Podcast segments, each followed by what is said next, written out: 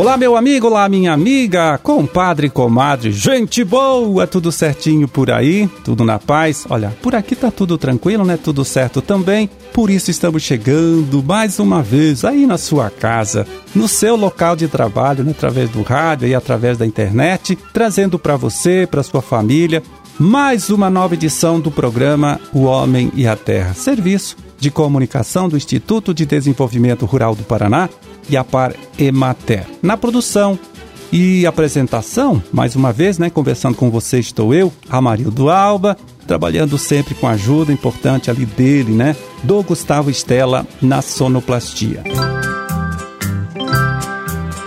É 13 de dezembro de 2022, terça-feira, em terça-feira de lua cheia, Dia Nacional do Forró, Dia do Pedreiro, Dia do Cego e Dia do Marinheiro. Para as suas orações, eu já conferi aqui no nosso almanaque da igreja, você pode anotar aí. Vai lá.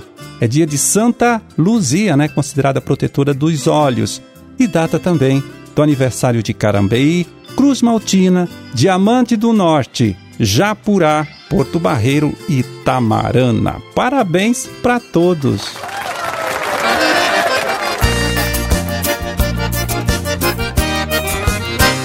Pois aí, nesta última quarta-feira, né, dia 7, o IBGE divulgou aí a estatística da produção pecuária brasileira.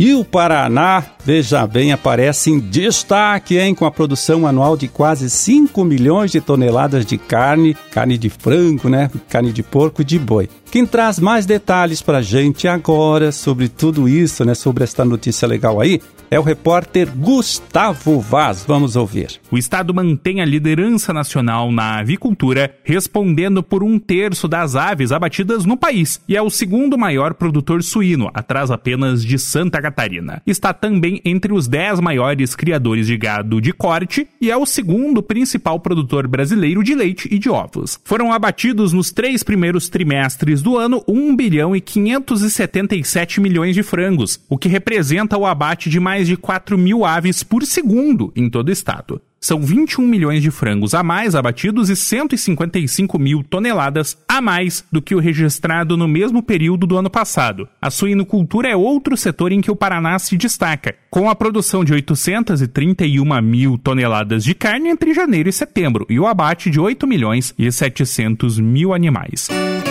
Bom, o Paraná é o segundo né, maior produtor de carne de porco, mas tem aí a possibilidade de assumir a liderança nacional com a inauguração agora, né? De um novo frigorífico em Assis Chateaubriand, indústria que poderá abater até 15 mil suínos por dia quando estiver em pleno funcionamento. Já é considerado aí até o maior frigorífico de abate de suínos da América Latina. É, e na última sexta-feira, dia 13, hein, a DAPAR emitiu uma nota técnica para esclarecer dúvidas em relação às notícias aí sobre o aparecimento da gripe aviária em quatro países aqui da América do Sul, né, que são Colômbia, Venezuela, Equador e Peru. Olha, apesar de o Paraná e o Brasil estarem livres desta doença, a agência também faz um alerta, hein, sobre os cuidados que os criadores né, de aves é, devem ter neste momento, viu, visando evitar a chegada deste problema, né? Evitar a chegada desta doença aqui ao nosso estado e ao Brasil também. Olha, primeiro, não receber na propriedade e especialmente na granja pessoas não ligadas ao sistema produtivo, exceto o Serviço Veterinário Oficial do Estado, que é a da Paraí, né? A recomendação é redobrada para pessoas provenientes de outros países, né? Estrangeiros ou brasileiros também, não importa que seja brasileiro, tá? É também sempre lavar as mãos e trocar roupas e sapatos antes de acessar a granja e desinfetar todos os veículos que acessem a propriedade. E tem mais, hein? Em caso de viagem a outro país, ao voltar, lavar todas as roupas e sapatos. Evitar o contato dos animais da granja com outras aves, especialmente aves aí do mato, né? Aves é, silvestres e verificar as telas dos aviários, né, que devem estar sempre inteirinhas aí para impedir a entrada de outros animais no aviário aí na criação.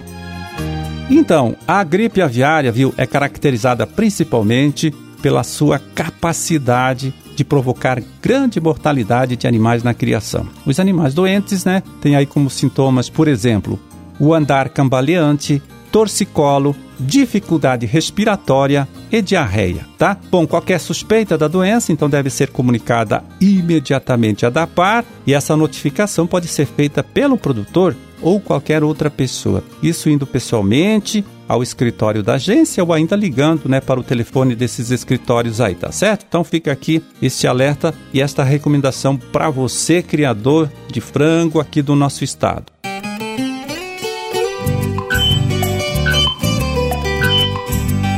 E agora vamos acessar aqui o site da Ceasa, né, Ceasa Paraná, para ver como está o mercado das principais hortaliças produzidas por agricultores paranaenses neste período do ano. Vamos passar para você os preços médios praticados nesta última sexta-feira, dia 9, 9 de dezembro, nas próprias unidades regionais da Ceasa Paraná.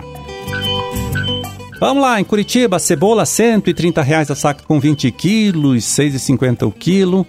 Batata comum de primeira, 45 reais a saca de 25 quilos. Couve brócoli americano, R$ 2,50 cada unidade, né? Cada cabeça aí de brócoli.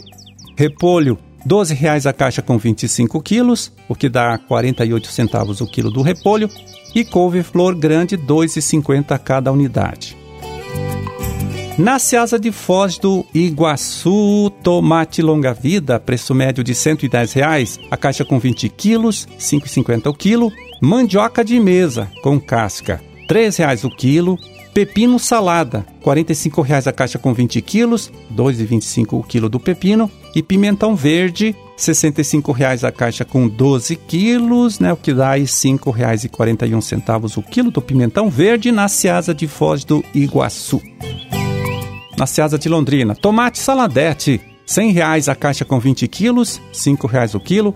Quiabo, R$ reais a caixa com 10 quilos, R$ reais o quilo do quiabo. Milho verde, R$ reais a saca com 50 espigas, mas pesando tudo, pelo menos 13 quilos, que dá 90 centavos cada espiga de milho, milho verde. E alface crespa, também alface lisa, R$ 35,00 a caixa com 7 quilos, R$ 5,00 o quilo da alface, né? Como disse, alface crespa e também alface lisa.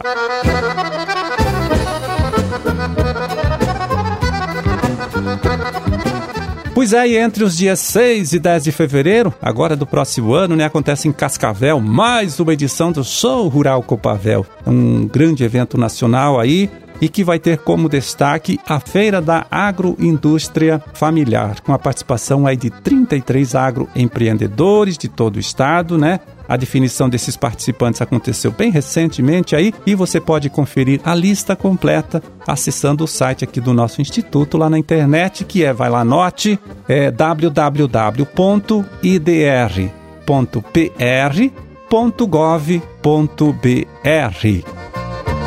É, e falando em agroindústria também, vamos lembrando que estão abertas as inscrições para a participação no primeiro prêmio Queijos do Paraná. A data limite né, para esta inscrição é 1 de março do ano que vem e você pode também ficar sabendo mais sobre o regulamento acessando o site aqui do nosso Instituto IDR Paraná que eu acabei de passar para você. Mas já adiantando aqui para você algumas informações sobre este prêmio aí, olha só. Podem participar produtores de queijos de pequenas, médias ou grandes queijarias aqui de nosso estado, tem que ser aqui do Paraná. São 19 categorias, né, que você pode se inscrever aí, incluindo queijos de leite de vaca, de búfala, de cabra ou ovelha.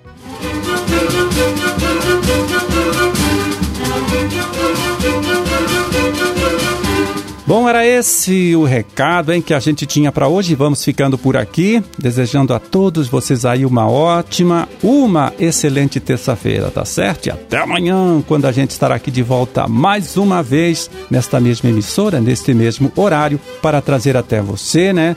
É, para sua família também, uma nova edição do programa O Homem e a Terra. Um grande e forte abraço para todo mundo, fiquem com Deus e até lá.